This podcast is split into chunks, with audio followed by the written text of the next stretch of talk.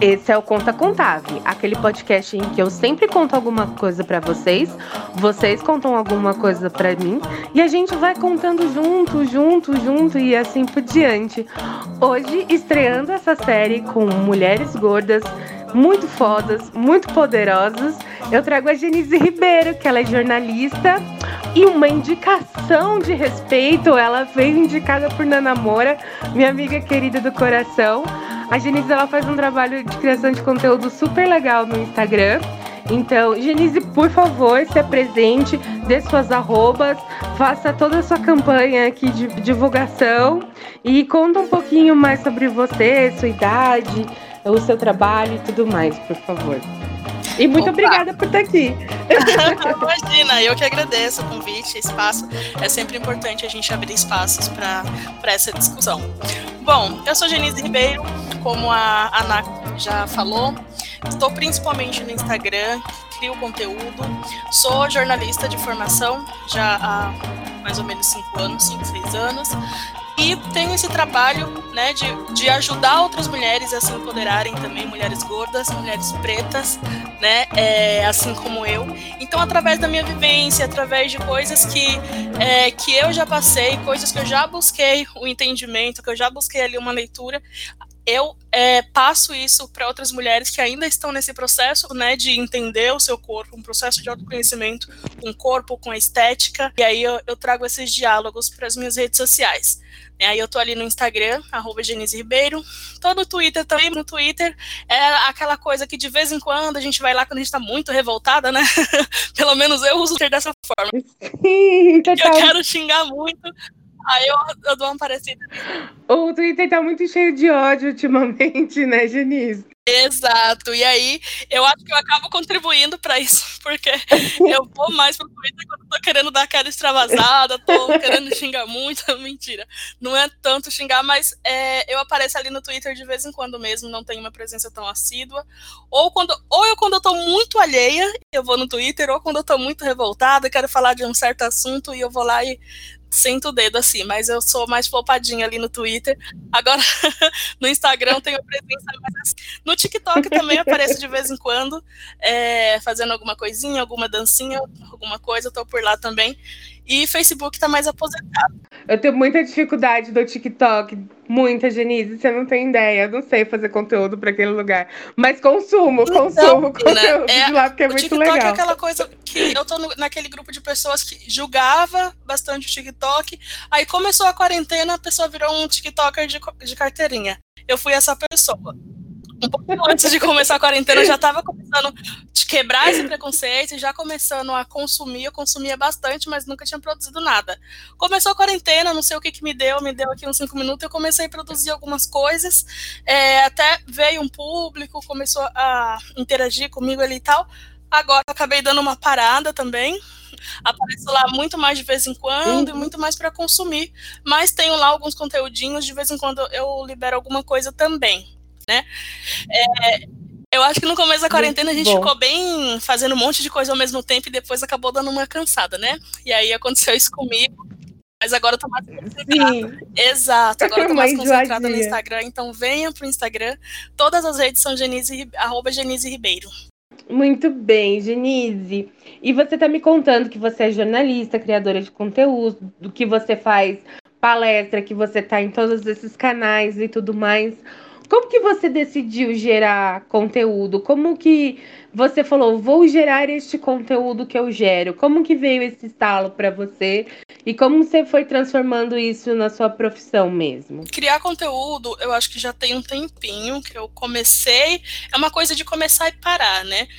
Mas ali na época de faculdade mesmo. Uhum é, estudava jornalismo, e aí começa vir aquelas, aqueles questionamentos, e por que isso, e por que aquilo. E no momento de fazer o meu TCC, foi quando eu comecei a questionar os padrões estéticos, os padrões de beleza, e aí eu falei, cara, vou usar esse tema para falar sobre isso. vou, vou usar esse tema para fazer o meu TCC. Uhum. E ali foi naquele momento que comecei, comecei a me aprofundar mais. É, isso foi em meados de 2012, então o tema ainda estava bem escondidinho, ninguém falava sobre isso, era muito difícil. Então eu acho que eu, naquele momento eu até acabei fazendo uma salada entre uhum. é, gordofobia, pressão estética, moda plus size. Hoje a gente consegue Sim. distinguir mais, naquele momento ninguém ainda sabia o que era e nem ninguém sabia diferenciar né? Então eu acabei mergulhando muito nesse mundo, lendo artigos, livros que também não tinha muito, principalmente aqui no Brasil não tinha. É, eu acho que o único livro que eu encontrei para fazer uma referência assim bem colocada no meu TCC foi o da Naomi Wolf, O Mito da Beleza. É, é exato. Falar, então naquela época era muito, uhum. muito, muito pouco. Hoje eu vi que já tem bem mais livros de, de moda que fala sobre moda para gorda. Plus size naquela época não existia. E com isso, com essa profundidade, uma das tarefas do meu do meu TCC era criar um produto jornalístico, ou seja, um blog, uma revista, um, um blog, e aí eu criei um blog. Uhum. E fui também é, mergulhando nessa onda da internet para entender mais sobre esse assunto. E aí foi quando eu conheci várias meninas que eu conheço até, até hoje, meninas que viraram modelo, que viraram estilistas, que viraram criadoras de conteúdo também, influencer, mas que naquela época a gente era ficava tudo ali nos grupinhos uhum. de Facebook mesmo, trocando nossas vivências e, e, e, e, falando sobre, sobre tudo isso, né? E foi a partir dali, deste momento da minha vida, que eu criei esse meu primeiro blog e comecei a criar conteúdo falando sobre isso. Então eu ia a, a eventos, eu entrevistava mulheres gordas, mulheres modelos, atletas, é, diversas pessoas, e ia estudando sobre uhum. isso também, né? Estudando também a parte da saúde, né? Que é uma parte que nós somos muito questionados em relação muito. a isso. Então eu acabei fazendo algumas uhum. reportagens para a faculdade e, e, aí me aprofundando mais em várias áreas de saúde, tanto a nutricional, fiz também algum, alguns estudos sobre é, cirurgia bariátrica e assim vai, para poder entender né? E com isso fui acabei me aprofundando cada vez mais. De lá para cá, acabei não parando, isso foi por volta de 2012. Claro que eu nunca trabalhei uhum. só com isso. Né? Então, em alguns momentos, até para dar prioridade para outros uhum. setores da minha vida, eu acabei deixando um pouquinho a internet de, em segundo plano. E isso até fez com que eu não crescesse tanto na internet. E também não é um problema, né? Porque o ideal é que o discurso chegue em algum, se chegar em uma mulher, já Exato. Já é um grande, é, um grande feito, um grande trabalho. Então... Sim, já valeu todo o esforço. e aí, Concordo e aí é isso, sabe? De lá pra cá, uhum. quando foi em 2016, que começou esse boom de moda plus size, né? Aí, como as pessoas já estavam mais conscientizadas, já estavam mais se empoderando, as mulheres falaram, cara, agora eu quero moda né? E aí a moda começou a entrar ali que lentamente, um pouquinho, uhum. atendendo a, corpo, a corpos gordos, e aí veio as, a era das modelos plus sizes, e aí vieram a, a as próprias meninas que não se, se via representada nas marcas começaram a criar próprias marcas e aí foi o boom da moda. Nessa, nessa época, 2016, uhum. eu comecei a modelar. Por eu já conhecer muita gente, por conta disso, por a gente se conhecer dos grupos e tal, é, essas meninas que tinham começaram a criar suas uhum. marcas, lojas, eventos, aí me chamaram para uma me chamava para modelar hoje, outra manhã, e aí eu nesse momento, vivi esse. Iniciei essa coisa, digamos que uma carreira de modelo plus size. Trabalhei bastante em 2016, 2017, até 2018 fiz bastante Sim. trabalho como modelo. Depois dei uma parada também, né? Que aí eu sempre trabalhei CLT em paralelo a isso. Então eu comecei num trabalho que exigia muito mais de mim, muito mais tempo, uhum. muito mais dedicação. Então ficou mais difícil. Dei uma parada. Agora eu estou retomando há pouco tempo comecei a retomar muito mais forte nas redes sociais. Dei uma deixadinha aí de lado também a parte de modelo, fiz bastante coisa. Além, desde editoriais de moda até passando por clipes de música e comercial na TV. Maravilhosa. Agora, é, tô mais aprofundada aqui na criação de conteúdo, porque nesse momento eu acho que é uma área que tá bem. Claro que moda também tá muito carente, muito escasso de representatividade, né? Mas eu acho que a ação de conteúdo também tá muito tá muito escasso. Cara, é onde eu posso contribuir nesse momento.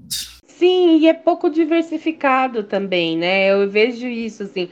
Normalmente acaba sendo poucas, né, de, de nós, digamos assim, com pouco conteúdo como eu posso dizer, de qualidade. Você entende o que eu quero dizer? Sim. Assim, um conteúdo parrudo, de conscientização mesmo, assim, é porque às vezes, às vezes fica muito solto e as pessoas elas têm muita dificuldade de entender é, sobre as coisas pelo, pelo que algumas coisas que eu também acabei por divulgar lá no meu Instagram. Muitas pessoas comentaram comigo do tipo, nossa, mas eu não imaginava o que era gordofobia, eu não imaginava que era assim, eu não, eu não sabia quais eram as diferenças. E isso é até que eu queria falar com você, assim, é, o, o que é gordofobia, né? Assim, o, o, o, como você define a gordofobia que você falou que você fez esses estudos e, né, do, o, como é a diferença, né, do, do body positive, que é aquilo que você olha para o seu corpo e você aceita o seu corpo, né? O, a famosa autoaceitação e você ser positivo com o corpo que você tem, da gordofobia e, e desse, desse movimento da moda plus size. Eles acabaram que andaram juntos, mas tentar dar essa diferenciação, porque eu acho importante Sim, a gente é, passar isso para as pessoas eu também. Acho que tem confundido muito essa coisa do body positive e falar de gordofobia. Gente, são coisas diferentes coisas muito diferentes. Sim, e eu vou muito, falar uma coisa muito, que talvez totalmente. até choque uhum. todo mundo, pasme todo mundo. É, ainda bem que eu não tenho tanta relevância, senão seria cancelada. Mas o body positive é racista e gordofóbico. Ponto. é, por que eu digo isso? O body positive surgiu aqui uhum. no Brasil. Todo mundo fala do body positive é, tem campanha de positive por todo lado, tem um monte de marca de cosmético, marca de roupa querendo ser body positive. Quando você olha, você não vê uma pessoa gorda de fato. Você vê uma pessoa não magra, no máximo. Né? Sim. Você vê a, a eles incluem Sim. a, uhum. negra, inclui a negra, desde que ela seja o mais pró, próximo do padrão possível. Então é uma negra sempre de pele clara. Quanto mais o cabelo Exato. tiver o cacho mais aberto, melhor. Ah, e elas são menos negras? Não, elas não são menos negras. O problema é sempre colocar essa. E vai ficar mais, é mais agradável aos olhos de quem é racista. Uhum. Entende? Então, o body positive, ele não me contempla. Infelizmente, não me contempla. E a gente precisa de parar de, é, parar de generalizar tudo ao body positive. Body positive é importante? É importante. Ele ajuda muitas pessoas. Sim, são aceitações de todos os corpos, né?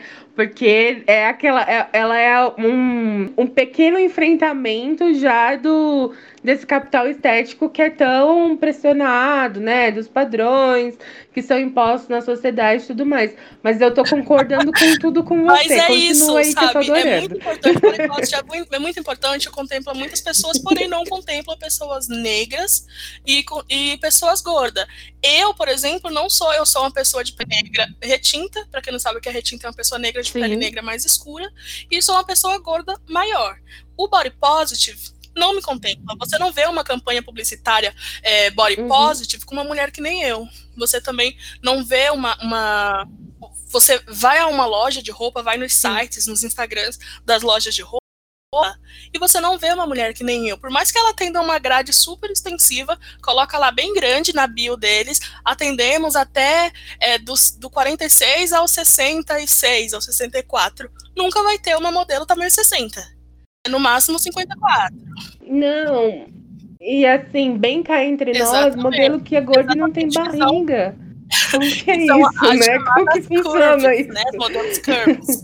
e eles usam, e, eu, e não é um enfrentamento contra esses modelos, não tenho nada contra modelos curves. Eu acho, não, não é nada contra que ela. também tem muito essa... Disso essa distorção, né? Às vezes a gente fala sobre isso e aí é interpretado como se nós estivéssemos contra esses modelos ou falando mal delas. Não é isso. É que eu acho, inclusive, ótimo que elas estejam lá, porém, ainda Não. falta é, incluir mais mulheres, sabe? Tudo bem você incluir a Sim, tinha que ter uma outra, pelo menos, né? Uma Exato. outra pessoa aí, junto com ela, modelo né? curve na sua uhum. campanha. Você fez o mínimo. Agora você precisa incluir uma mulher gorda, ponto. Não dá para você incluir uma curve. É, para quem, é, para quem não sabe, uma modelo curve é uma modelo que ela é cheia de curvas, digamos assim. Ela é uma Exato. gostosona, Exato. digamos assim, que é meu, né, meu no popular, assim. Ela tem um bundão, ela tem um colchão, ela tem um peitão, mas ela tem uma cintura bem fina. e ela não tem papada. Barriga, é, barriga chapada. Exatamente. Normalmente, Geralmente ela não tem papada também. Manequim né? aí entre 44 e 46, estourando um 48. E aí essas mulheres acabam que eles colocam essa mulher na campanha e acham que acaba ali, que aquela é o último tamanho de mulher possível de estar numa, numa campanha, numa publicidade. Mas espera aí, se você quer vender uma roupa para mim, eu já entrei em vários sites, por exemplo, que eu olho a roupa, eu quero a roupa, mas antes de comprar eu penso, tá, mas será que essa roupa vai ficar boa no meu corpo? Porque essa modelo é, é magra, ou ela é quase magra, é uma modelo muito menor do que eu. É, será que vai ficar bom para mim? Ah, eu acho que eu não vou levar porque eu não sei como ficaria Sim. no meu corpo e eu não quero arriscar, sabe? Então, cara, por que não colocar uma modelo com corpo parecido com o meu? Para eu poder saber se a roupa vai ficar bem ou não no meu corpo, sabe? Então, é, essa é uma problemática é uma problemática gigante do body Total. positive e a gente precisa muito conversar sobre. Sim, sabe que eu vou, vou até fazer um desabafo com você. Eu tenho muita dificuldade de, de ter noção de como as roupas vão ficar no meu corpo, porque eu não sigo é, um, um, um, tipo de corpo da mulher brasileira, digamos assim, né? Eu tenho um quadril fino e eu sou maior em cima, então, e eu era nadadora, então eu sou muito, é, assim, eu tenho um ombro bem mais largo, um braço maior, eu tenho barriga é, grande, mas as minhas pernas elas não são tão grandes assim, né? E o meu quadril e meu bumbum eles não são tão grandes. Então eu sou um pouco ao contrário, né? Do que... Então, a, calça para mim sempre foi muito difícil, muito difícil. Até hoje ainda é muito difícil. E, e é muito louco, assim, porque a maioria das lojas que a gente encontra a maior diversidade de, de roupa é pela internet, né? E eu nunca vi nenhuma modelo com um tipo de corpo parecido com o meu. Nunca, nunca, nunca, nunca. Nenhuma, nenhuma, nenhuma. É muito louco isso. Exato, exato. E é, é que assim, parece que se, a gente lutou tanto. Quando eu vejo o mercado que está hoje, a gente fala, uhul, tivemos um, tivemos um grande avanço. E quando eu olho lá para 2012, que eu cheguei para é, conhecer sobre isso, falar sobre isso, estudar sobre isso, já tinham mulheres que estavam lá há algum tempo. Sim.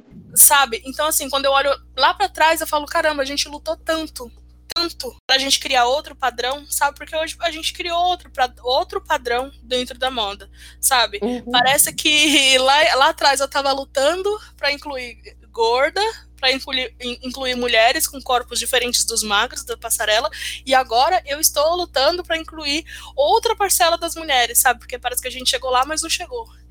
Então é bem, é bem complicado mesmo. É, e a gordofobia, assim, num geral, é um ataque é, à pessoa gorda mesmo, né? A, a, tirando a, a capacidade acessível da pessoa gorda de fazer, sei lá, exame médico, ir ao cinema, usar transporte público, é, agressões verbais, olhares morais, enfim, é isso, né? Exato. Essas aqui são minhas, minhas ressalvas ali do body positive, né? Aí quando a gente vem uhum. falar de gordo, quando a gente vem falar de gordofobia, é, existe também duas coisas que as pessoas confundem: gordofobia e pressão estética. Pressão estética é uhum. é aquilo que todas as mulheres passam, não adianta. Se ela sendo magra, sendo gorda, sendo não magra, sendo curvy, todas as mulheres vão passar branca, loira, preta. Claro, obviamente que assim, acaba intensificando mais, né? A pressão estética que uma mulher branca passa e uma mulher preta passa tem uma a intensidade diferente. Né? Sim, são cenários e universos completamente diferentes. Exato, mas ainda é pressão estética. Quando uhum. a gente uhum. fala de gordofobia, é diferente. Vamos lá, pressão estética é toda aquela crítica à aparência, né? Aquela pressão que a mulher sempre tem que estar perfeita. Cabelo perfeito, pele perfeita, corpo perfeito. E essa perfeição nada mais é do que para começo de história. Essa perfeição ela não existe, porque quando você chegar naquele lugar que você jura que é a perfeição, vão te criticar da mesma forma porque você, sei lá, tá perfeita demais. Sabe? Sempre vão te, te criticar de alguma forma. E essa perfeição é muito é muito baseada no padrão de beleza eurocêntrico, né?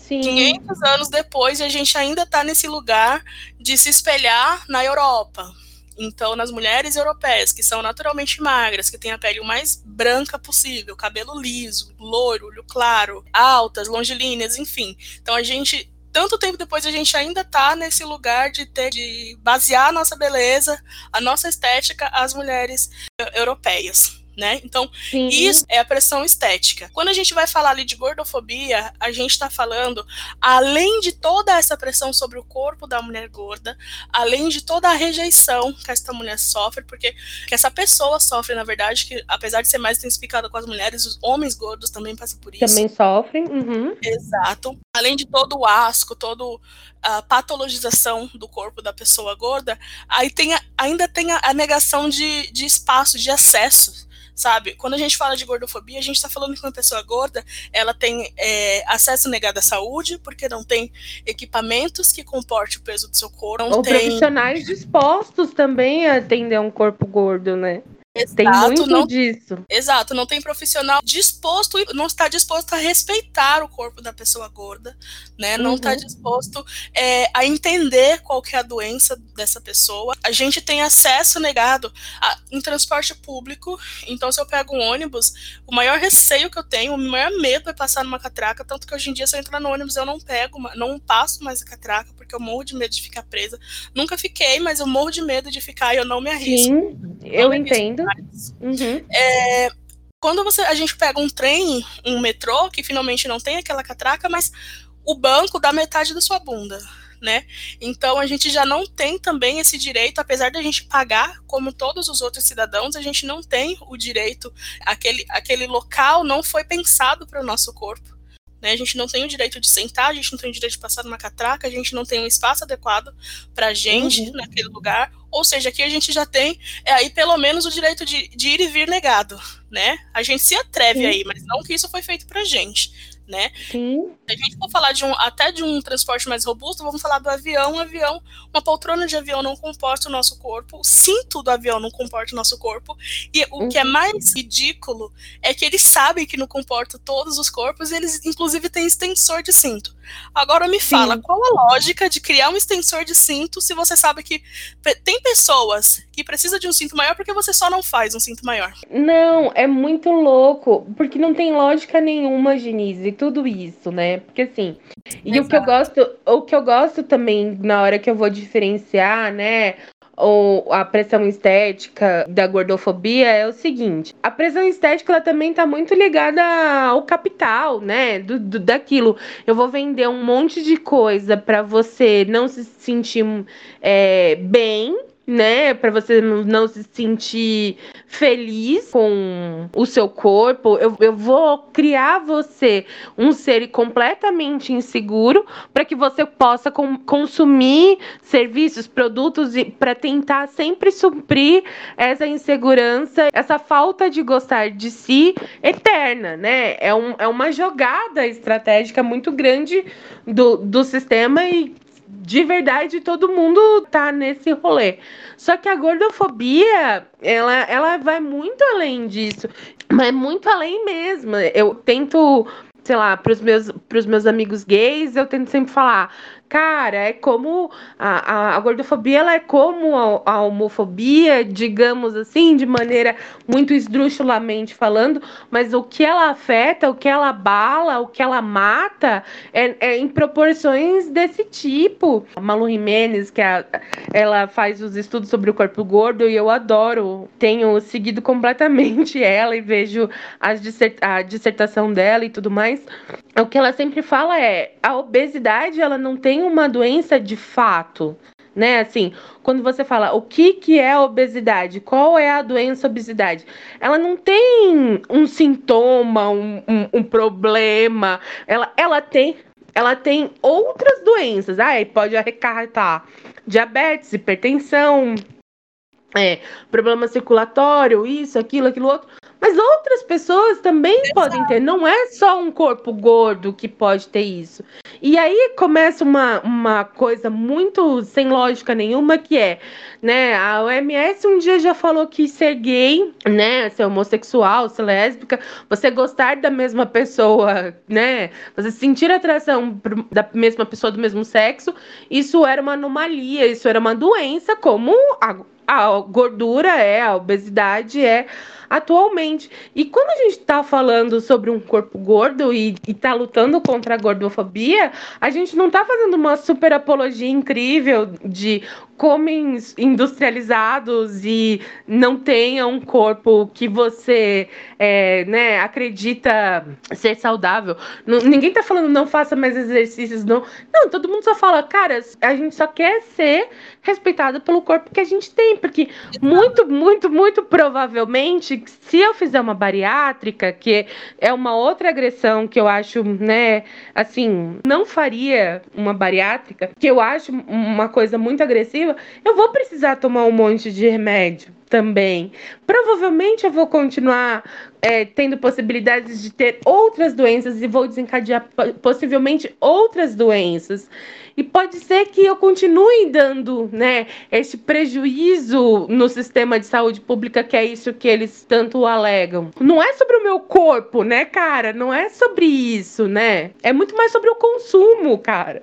E, e aqui, na, quando a gente fala sobre a gordofobia e o, a OMS, é, nada mais é também do que mais um bracinho daquilo que você falou ali atrás, que é capitalismo.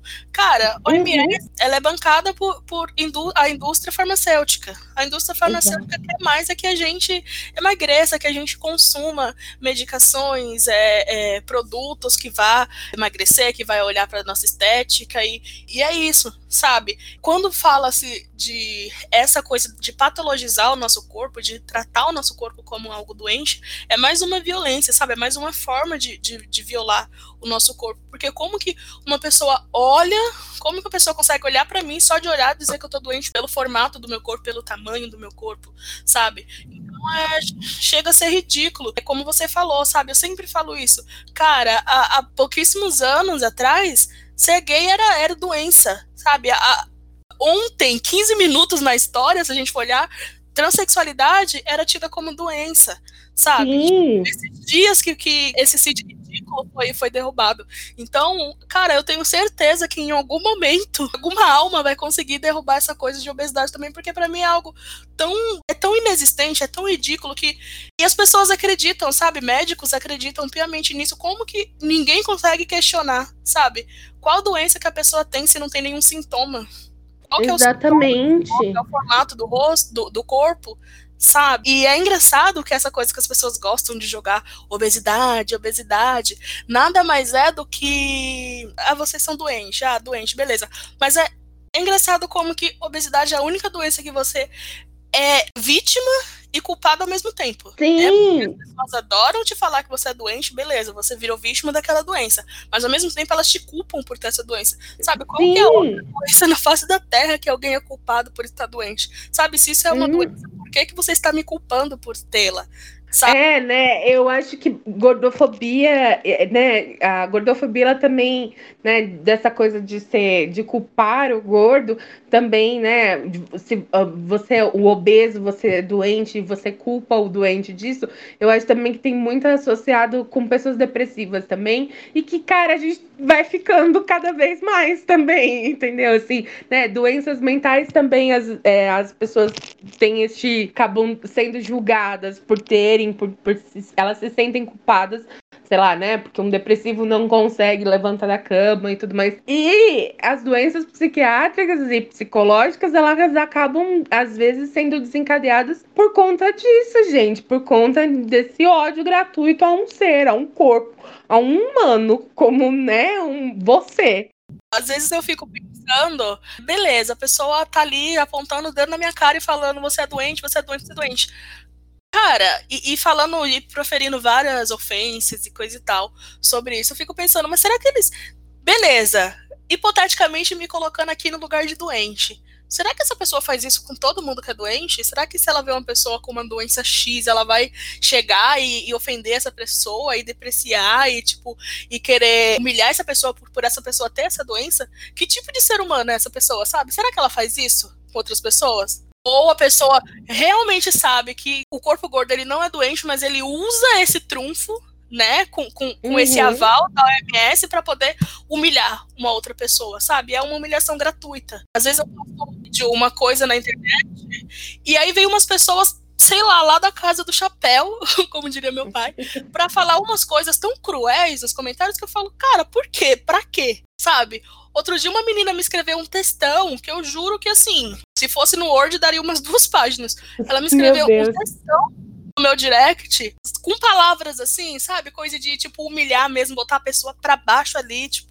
sabe? Uhum. O cocô do cavalo do bandido. Ela falou cada coisa absurda que eu falei, cara, pra quê? Sabe, é, por quê? É muito louco isso, é muito louco. E eu, também o que eu penso é, tá bom, tá. Assim, se a gente vai entrar nessa onda aí de acreditar que a gente é um corpo doente mesmo, tudo bem. Tem equipamento? Tem tratamento decente para mim? Não tem. Né? O que eu também fico puta com isso, com, com, essa contradição, como você mesmo falou sobre a história lá, né, do, do do cinto de segurança é que não tem. Tem maca para todo gordo? Tem aparelho de, sei lá, ressonância magnética para todo gordo? Tem balança em hospital para todo gordo? Não tem. Aparelho de, de medir pressão? Não tem, não tem. Cara, não outro tem. Dia, outro dia eu precisei passar. Era um, um exame de rotina e tal. E, eu, e foi, a moça foi aferir a minha pressão. E aí, assim, o aparelho dela, tipo, não, não cabia no meu braço. Ela forçava uhum. de todo jeito, ela puxava de um lado, escapava do outro, ela puxava de um lado e escapava do outro. No final das contas, a minha pressão saiu como 16 por 9, que, o que é super alta, né? E aí Sim. ela falou assim, eu falei para ela, o seu aparelho não tá servindo em mim. Ela falou assim, não, mas que deu alterado, que não sei o quê, e eu vou ter que te pedir esse monte de exame, eletrocardiograma, eletro, não sei o quê. E assim, já praticamente me deu ali um diagnóstico que não condizia com a verdade. Sabe? Uhum. A, minha, a minha pressão normal, normal, ela é 11 por 7. Ela chega a ser até um pontinho baixo sabe? Uhum. E naquele, naquele, naquela situação ali, ela, por conta do aparelho dela que não funcionou direito, por não apoiar mesmo, sabe? Não dar um apoio ideal pro meu corpo, eu já recebi um tratamento diferente do que realmente deveria ser, sabe? Foi só a pressão? Foi só a pressão. Ela pediu vários exames em cima disso, ok, mas poderia ter sido uma coisa muito mais grave, sabe? Sim. Já pensou isso chegasse a me dar um diagnóstico diferente, se fosse um outro tipo de aparelho, se fosse um outro exame que eu tivesse fazendo nesse momento. Então isso é muito grave, sabe? É e, muito e grave. Eu também, o ano passado, a gente tá em 2000, é, o ano passado, eu sofri uma queda e aí eu precisei fazer alguns exames. Um desses exames era fazer aquele Ai, gente, aquele exame que a gente entra no tubo, esqueci o nome. Ressonância magnética. Ressonância Exato. magnética. Esse uhum. daí mesmo. E assim, eu não cabia no negócio, sabe? A minha sorte, não sei nem se eu posso chamar isso de sorte, né? Mas a sorte é que eu, o problema que eu tive foi na perna, foi no joelho. Era. e aí, ok, porque precisava entrar só a minha perna.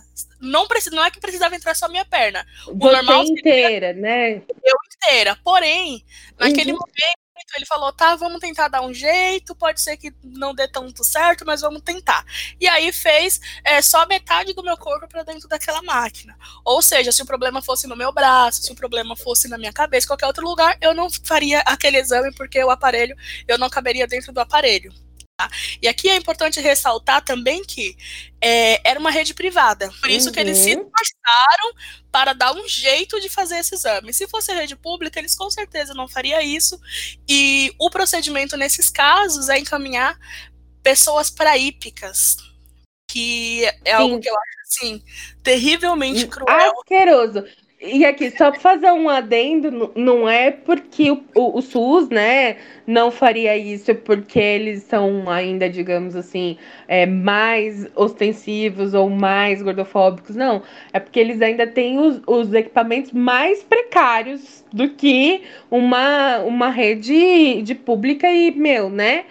Caramba, o, o, SUS, ele, ele trampa muito porque ele é pouco, muito pouco assistido. Não, e assim, e a rede privada, e a rede privada, ela tem o interesse de fazer o exame porque eles ganham por isso, né? Exato. Então, eles vão fazer o, o máximo que eles puderem para concluir esse exame, para não mandar para outro lugar, um hospital, no caso eu estava no hospital, eles vão fazer o máximo possível para me atender ali, para que eu não vá para outro local, né? Para que eles não percam. Um exame como Aquele esse. dinheiro. Uhum é muito caro. Então, eles estavam ganhando muito ali do plano de saúde, eles não iam perder, né? Então, eles tentam o máximo possível, tá? E aí, mandar para uma hípica, para mim, graças a Deus, nunca aconteceu comigo, mas eu já vi amigas que aconteceu isso, e assim, eu acho de uma crueldade, de uma é, literalmente desumanização, né? Porque é uma Sim. forma de animalizar o nosso corpo. Como assim a gente Sim. precisa ser atendido em locais que são atendidos animais? Sabe? Você consegue, consegue enxergar uma coisa mais cruel do que isso? Porque eu não consigo.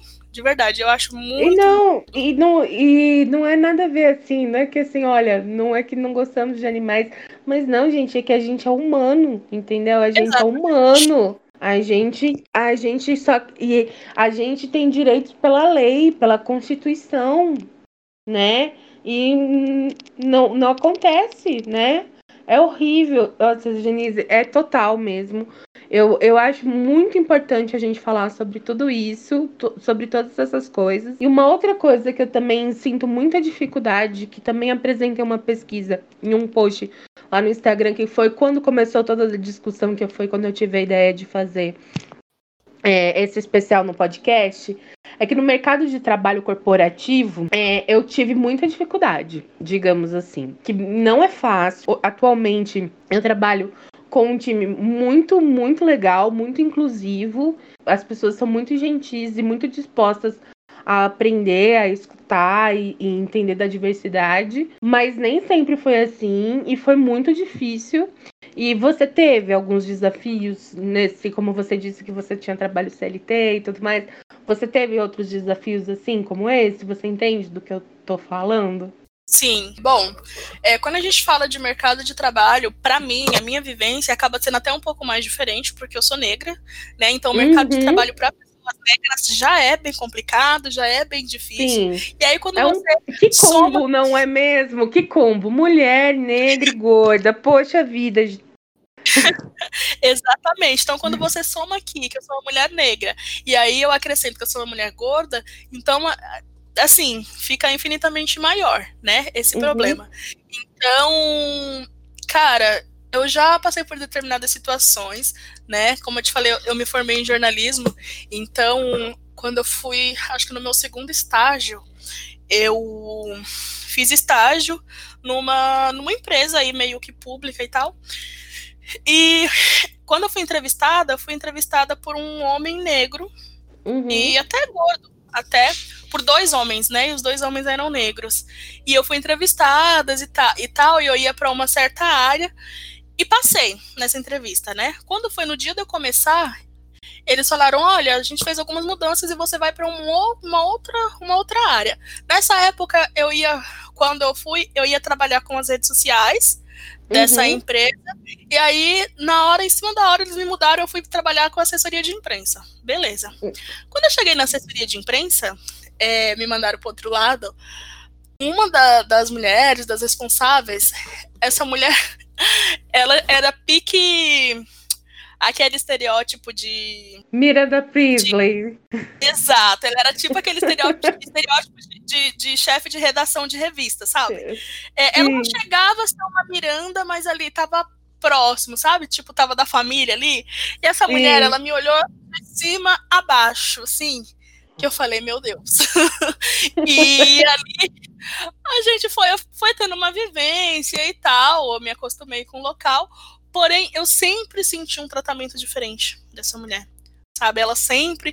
E é engraçado que na época. Porque é no olhar, né? É no olhar que a gente sente. Às vezes não precisa falar nada, não né? É no olhar, é na ação, exatamente. Só que assim, é, na época, olha que coisa doida. Na época eu não entendia. Eu sei lá, eu até entendia, mas eu não sei em que mundo, em que momento eu tava, que eu não me percebia que aquilo ali era muito, é, muita, muito racismo também. Eu acho que eu até uhum. entendia um pouco da gordofobia, mas hoje eu consigo olhar e falar, cara, eu era totalmente o o avesso do que aquela mulher considerava algo aceitável, sabe? Sim. E não era só, óbvio que não era só ela, tinha vários outros, tinham vários outros olhares. É, uhum. Era um local totalmente conservador, mas vindo dela era muito mais pesado. Como ela já tinha essa coisa de ser chata com outras pessoas, então eu ficava mais tranquilinha, sabe? Eu falava assim, ai, não é só comigo. Hoje uhum. eu olhando, era só comigo, sabe? ou Sim. era comigo e com outras pessoas, mas olha que, olha que engraçado, a pessoa que ela mais pegava no pé, eu e o meu amigo que era gay. Olha sabe? só. Por que será, né? Acho que é só coincidência. E aí, em terceiro lugar, tinha outra menina que ela pegava muito no pé, que era uma menina branca, mas era uma menina gorda. Então, uhum. assim, hoje, quando eu paro pra. E esse menino gay também não era aquele gay como que eu posso dizer, super padrão de, de, de revista, de redação, sabe? Ele era uhum. gordo também e tal, e fora do padrão também. Então, nós três éramos as pessoas que ela mais pegava no pé. E aí tinha uma outra estagiária que era super padrão, inclusive todo mundo falava que era parente dela, filha, sobrinha, porque era parecida com ela, porque era loira, alta, magra, corpão escultural e etc, sabe? Cabelão na bunda. E essa mulher Gente, hoje eu olho tudo e eu falo, gente, que chacota, né? Então, que chacota foi essa da minha vida? Mas.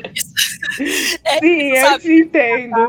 Nesse trabalho eu, eu, eu tive bastante isso. É, não só ela, ela até que porque ela não, nem dirigia muitas palavras para mim, né? Mas aí tinha aquelas outras que era mais felizinha, sabe? Mais carismática, uhum. digamos assim mas que sempre estava questionando um pouquinho da minha roupa, sempre estava, ai, essa saia curta aí, ai, essa blusa aí um pouco mais decotada, sabe? Só que isso para mim, por quê? Porque eu era uma menina gorda, porque a minha amiga top model, sobrinha da, da chefe, também usava roupa curta e ninguém falava nada, e sabe? Tava ninguém tudo bem tava tudo bem, porque ela era magra e eu era gorda, e o meu corpo gordo com uma saia curta incomodava muito naquele local, sabe? Sim. Que era do mesmo tamanho, a saia do mesmo tamanho da, da outra, mas assim, a minha era a que incomodava entende? E aí. Entendo perfeitamente, eu te entendo perfeitamente. e naquele momento, é, eu já escrevia o meu blog, né? E aí eles uhum. começaram uhum.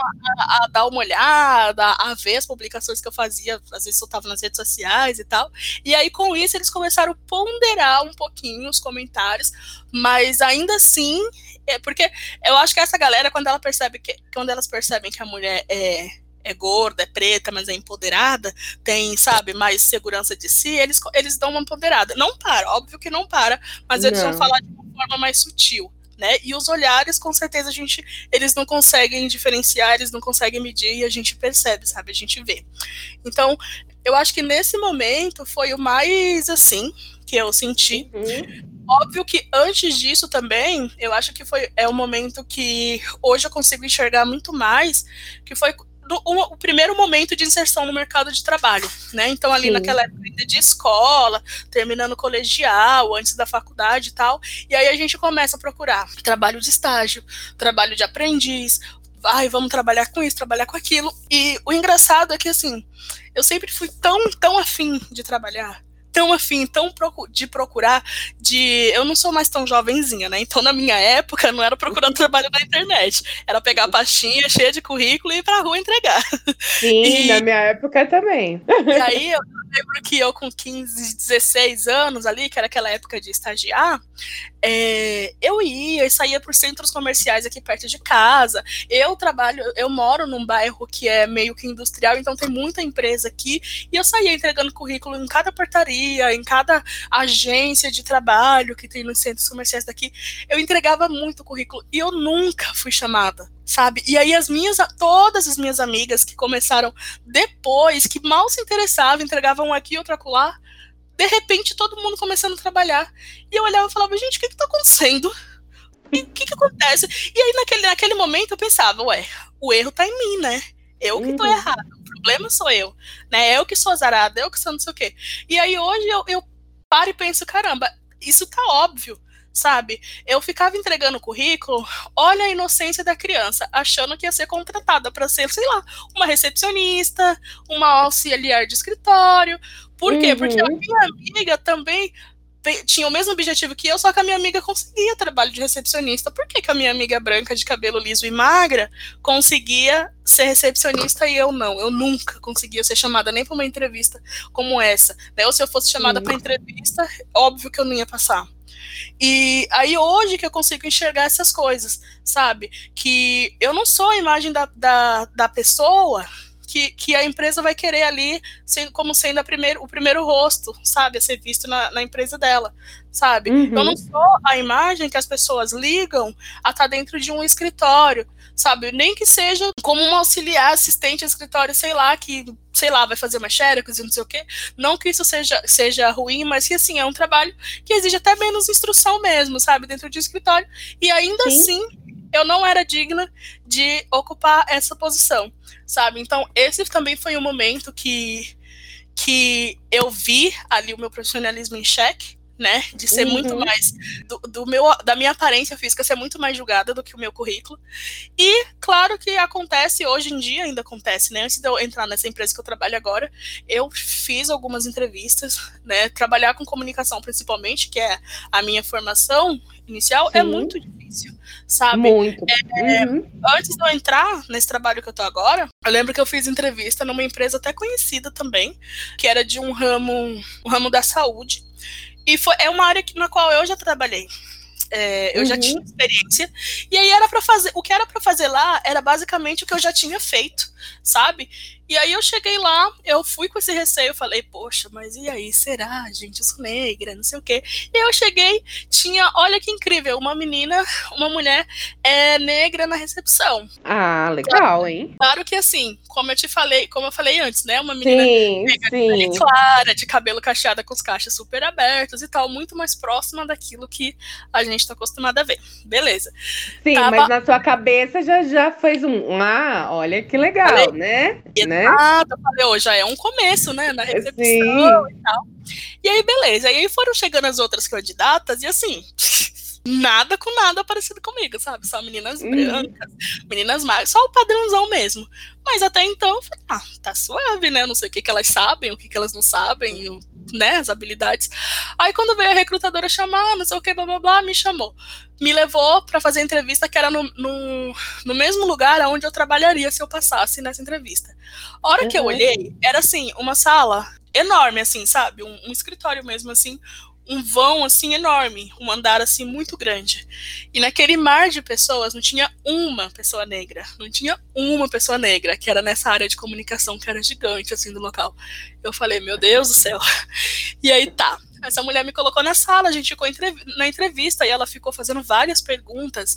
E ela parecia. Sabe quando a pessoa tá interessada no que você tá falando, a pessoa tá gostando do que você tá mostrando pra ela? Uhum. E a nossa conversa foi assim, foi até muito maior do que, do que deveria ser, sabe? E ela gostando do que eu tava falando e do que eu já tinha feito, da minha experiência anterior, que era muito parecida com aquela. E, ah, e ela ainda pediu: ah, você tem portfólio do seu trabalho? Manda pra mim, que eu quero ver essas coisas que você já fez. Beleza. Aí tá, fui embora pensando, caraca, meu, acho que eu vou passar nessa entrevista. Eu fui bem, que não sei o quê. Aí mandei, no outro dia eu mandei o portfólio que ela pediu. Ela. Hum, aí eu, beleza, mandei por e-mail, liguei para avisar, caiu, não sei, telefonista, recepcionista, não sei. Falei assim, ah, eu queria falar uhum. com fulana. Ah, é sobre o quê? Eu falei, não, é Genice, eu fiz entrevista aí ontem e ela pediu para mandar um. Pediu para mandar um material para ela por e-mail, eu mandei, eu queria ver se ela recebeu. Essa mulher nem me atendeu mais né? Ela não me atendeu mais e é, não quis falar mais comigo, não respondeu meu e-mail e Nossa eu não entendi senhora. nada. E eu fiquei assim, gente. Mas sabe quando você tem certeza que aquela vaga era para ser sua? Sim, não tem sim. outra explicação. Não tem eu outra sei. explicação, sabe? Eu sei. E eu fiquei assim, gente. E aí eu lembro que na subida das escadas, sabe? Acho que eram dois andares, assim, foi de escada e tal. Óbvio que a gente fica ofegante, né? E aí ela olhou assim Sim. assim pra mim e falou assim: ai, é um pouquinho difícil, né? Eu falei, ai, meu pai do céu. ai, ela, ai, cansa mesmo, né? E eu tenho um problema no joelho, né? De, de criança, assim, de infância. Sim. E aí eu preciso subir mais devagar e tal. E ela deu aquele, aquele olharzinho de desprezo, sabe? De, hum, sua gorda, você não consegue nem subir a escada. Aí eu. Ai, Denise, que caralho, né? É isso. Então, assim. Então, assim, nunca mais a mulher, por mais que ela tenha se interessado muito por tudo que eu tinha para falar para ela, pelas minhas experiências, pela, sabe? Foi tudo tem, por água abaixo. Uhum. Tudo por água abaixo. E assim, eu tenho praticamente certeza que tudo envolveu ali o fato de eu ser gorda e o fato de eu ser negra. Então, sim, no âmbito profissional já rolou muito isso, assim, e eu tenho certeza que vai rolar bastante. Fora todas as colocações que o próprio racismo é estrutural me coloca, né? Uhum. Mas é isso, assim. Hoje é mais tranquilo, na empresa que eu trabalho é mais tranquilo, as pessoas são um pouco mais abertas a ouvir, a entender, sabe? É, tem um, uma questão de acessibilidade legal também, então, assim, Sim. A cadeira que eu uso é uma cadeira maior, é uma cadeira que comporta muito mais o meu corpo, e, e isso, assim, eu não precisei pedir para a empresa, sabe? A empresa, quando eu cheguei, ela é. já tinha essa a gente acha, le... a gente acha legal e, e, muito bom, mas na verdade não faz mais com obrigação, né? Tinha que ser assim exato, sempre, né? Exato, exato. Eu não jogo confete, eu não, não jogo confete porque uhum. é, é muito a obrigação sabe? Uhum. É, banheiro, banheiro da empresa. Tem banheiros pequenos, tem banheiros pequenos, mas tem todo o andar tem os banheiros nos andares, eles são tem cabines é, maiores, sabe? Eu lembro que quando eu fui lá da primeira vez que eu usei esse banheiro, eu falei, gente, olha, banheiro é grande, me cabe perfeitamente, eu não preciso quase subir no vaso para poder fechar a porta ou abrir, Sim. sabe? Então, assim, não é mais do que obrigação, cara, e todo mundo deveria fazer essa obrigação, sabe? Só que não fazem. Então, é foda, sabe? É, os, os locais de trabalho, além da gente ter que lidar com as pessoas, com é, o fato de até entrar, ingressar nessa empresa, quando a gente ingressa, a gente também tem que lidar com a acessibilidade que tem lá dentro, sabe? Então tem todo esse essa questão esse problema. É isso. E assim, agora pra, vamos falar de coisas muito boas. Quais são as coisas que você mais se orgulha de você, assim, que você olha pra Janice e fala, Cara, você é muito foda, mina. Você é muito, muito, muito foda mesmo. Tamo junto, vamos seguir em frente, porque a gente merece ter uma vida incrível, porque a gente é demais. O que que, o que, que são essas conversas que você tem com você? Bom, eu acho que eu acho que tá muito mais ligado. Eu sei que a gente tá falando aqui essa conversa sobre gordofobia e tal, mas Não, é mas é ligado a você, não exatamente só isso. É que nem quando eu te falei, né, que sobre a minha vivência é um pouquinho diferente, porque além de eu ser uma mulher negra, sou uma mulher gorda. E é, eu acho que é algo que eu mais me orgulho, assim, que enquanto uma mulher negra, eu tenho uma formação eu tenha conseguido me formar academicamente, porque eu sei o quanto isso é difícil para ser para uma mulher como eu, para uma mulher negra, para uma mulher pobre de periferia, uma mulher é, até nor, é, nordestina sabe? Uhum. Todo aquele estereótipo de família que veio do Nordeste para o Sudeste, tentar uma vida, não sei o quê. Então, eu carrego tudo isso, então eu me orgulho muito sabe, de ter conseguido chegar a ter uma formação, porque eu sei que muitas mulheres que vêm de onde eu vim, que vivem onde eu vivo, não tiveram essa oportunidade, não conseguiram, não tiveram realmente a oportunidade, sabe? Acabaram uhum. tendo que ter outras prioridades na vida que as impediram. Então, isso é algo que eu tenho muito orgulho de ter conseguido. Eu também fico muito orgulhosa de você eu tô muito orgulhosa de, de ter conhecido você, de, de ter tido essa conversa com você. Eu tô muito feliz mesmo. Você é muito incrível. Eu tinha certeza que a Nana não ia falhar nessa indicação. que a Nana também é outra maravilhosa, incrível. E eu, como eu tinha te adiantado, a gente tem três quadros, né, aqui. Que é o Conta Dentro, que é alguma coisa que você quer enaltecer, assim, pode ser um sentimento, alguma coisa, qualquer coisa. Uma pessoa, uma comida, um filme, uma série, enfim. E o conta fora, que aí é o oposto, que é uma coisa que você quer cancelar, que você quer jogar fora da sua vida. E o me conta, que é uma indicação para mim e pra galera que tá ouvindo. Você tem Ai, meu Deus. Eu sempre tenho muito. e chega nessas horas eu não consigo pensar em nada, assim. Mas vamos lá, uma coisa que eu quero muito enaltecer. É, dá um super biscoito, assim. Ai, meu Deus. É, é uma coisa, uma pessoa, uma O que você quiser, pode ser um sentimento até. Cara, eu quero muito enaltecer. Não tem algo é, fisicamente que eu vou conseguir falar aqui, uhum. mas muito que ultimamente eu tenho visto muito uma união preta na, na internet, sabe? De pessoas pretas, assim, se apoiando, crescendo, várias páginas surgindo, e, e esse movimento crescendo não só para educar outras pessoas, mas para se unir, sabe? Para cuidar de outros pretos, para enaltecer outros pretos, para uhum. sabe, para trazer esse carinho com a gente, sabe? Então uhum. isso é algo que eu quero enaltecer, algo que eu quero Deixa eu ver. jogar fora, total. Jogar fora. Assim. Ah, vamos falar um pouquinho sobre o que a gente já conversou aqui hoje, então, né? Que é sobre uhum. esse, esse padrão dentro, dentro do fora do padrão, sabe? Essa, uhum. essa padronização do body positive. Vamos, vamos, vamos cancelar isso, sabe?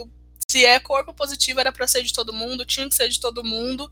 Cara, não quero excluir o body positive não, mas eu quero excluir essa padronização que tem dentro dele. Vamos reformular Total. tudo. Sabe? Vamos voltar umas casinhas, começar do zero e incluir todo mundo, porque tá, tá precisando. Tô, então eu compartilho dessa conta fora junto com você. Total, concordo. Total. E uma, uma indicação, você tem uma indicação pra gente? Me conta. Uma indicação, vou indicar um arroba que uhum. uma, de uma amiga atleta de peso, é arroba atleta underline de underline peso. Ela é maravilhosa. Que também é, é uma criadora de conteúdo. Ela é negra, ela é gorda e ela fala sobre exercícios para pessoas gordas, sabe? Ela fala sobre atividade física e como o nosso corpo não tem limite, como a gente pode praticar esporte e, e como o nosso corpo é capaz. Então eu acho que eu tenho curtido muito o conteúdo dela, a gente tem trocado várias ideias e eu gostaria de, de, de indicar para mais pessoas seguirem elas, né, ela, para entender que o nosso corpo ele é capaz de muita, muita coisa. Nossa, ela é muito maravilhosa. Essa mulher jogando basquete, gente, vocês não estão entendendo o que é essa mulher jogando basquete. Habilidade habilidade e agilidade dela. Sério, ela é incrível. Foi uma ótima indicação mesmo, Genise. Vou deixar tudo aqui. E eu vou indicar também um arroba para todo mundo que, que quiser seguir e tudo mais.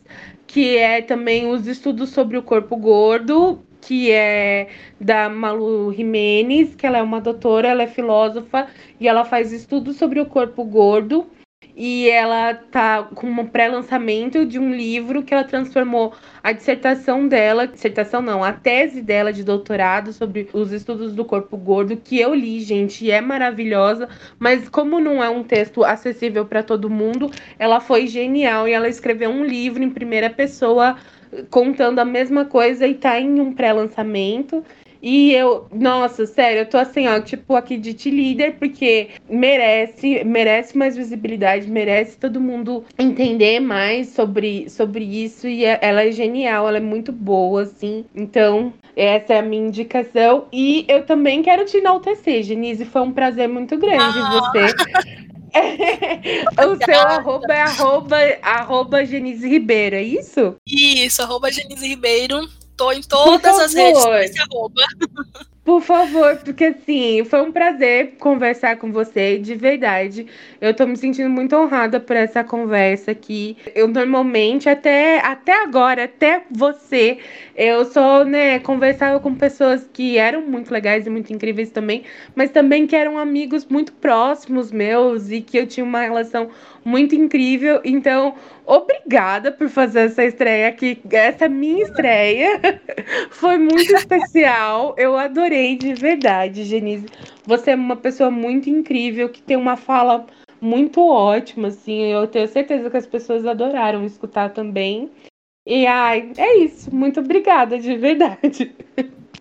Imagina, eu que agradeço, foi um prazer. Você vê que eu me empolgo, né? Daqui a pouco tô falando, falando, falando, falando. Eu amo falar sobre esse assunto e por isso, então, foi um prazer estar aqui. Muito obrigada pelo convite. Real. É, imagina. E você quer deixar algum outro recado, alguma mensagem? Se despedir do pessoal? Ai, eu acho que eu já tô até íntimo do pessoal. muito obrigada por ouvir a gente até aqui. Muito obrigada por me ouvir até aqui. Eu sei que eu falo bastante, mas se vocês estão aqui até agora é porque é, foi interessante para vocês também. Cara, é isso. A gente conversa bem mais lá pelo meu Insta também, se vocês quiserem ir lá. Eu tô lá todos os dias. Então, arroba Genise Ribeiro, me chama lá e vamos, repens vamos repensar as nossas atitudes com nossos corpos, as atitudes que a gente tem com o corpo do outro. Vamos repensar um pouquinho mais se aquela informação que nos trazem realmente é verdadeira. Cara, te, falaram para você que uma pessoa é gorda doente, vai pesquisar, vai entender sobre o assunto, vai buscar entender por que que é isso e, acima de tudo, respeitar o corpo das pessoas né? Eu acho que é esse aqui o, o recadinho de tia que eu vou deixar hoje para vocês. muito obrigada. Então é isso, Genise. Olha, muito, muito obrigada, de verdade. Um beijo muito grande para você. Eu espero que os seus conteúdos e sejam cada vez mais de grande sucesso, que você, nossa, arrasa muito. Eu amei a dica do top que você fez lá no seu Instagram. Eu achei ela genial. que mara! Segui, super. E é isso. Então, assim, muito, muito obrigada de verdade. E muito obrigada, pessoal, que está escutando a gente. Esse é o Conta Contave, um podcast em que eu sempre conto alguma coisa para você. Conto com vocês e espero que vocês sempre contem comigo. Beijo, Genise. Beijo, gente. Tchau, tchau.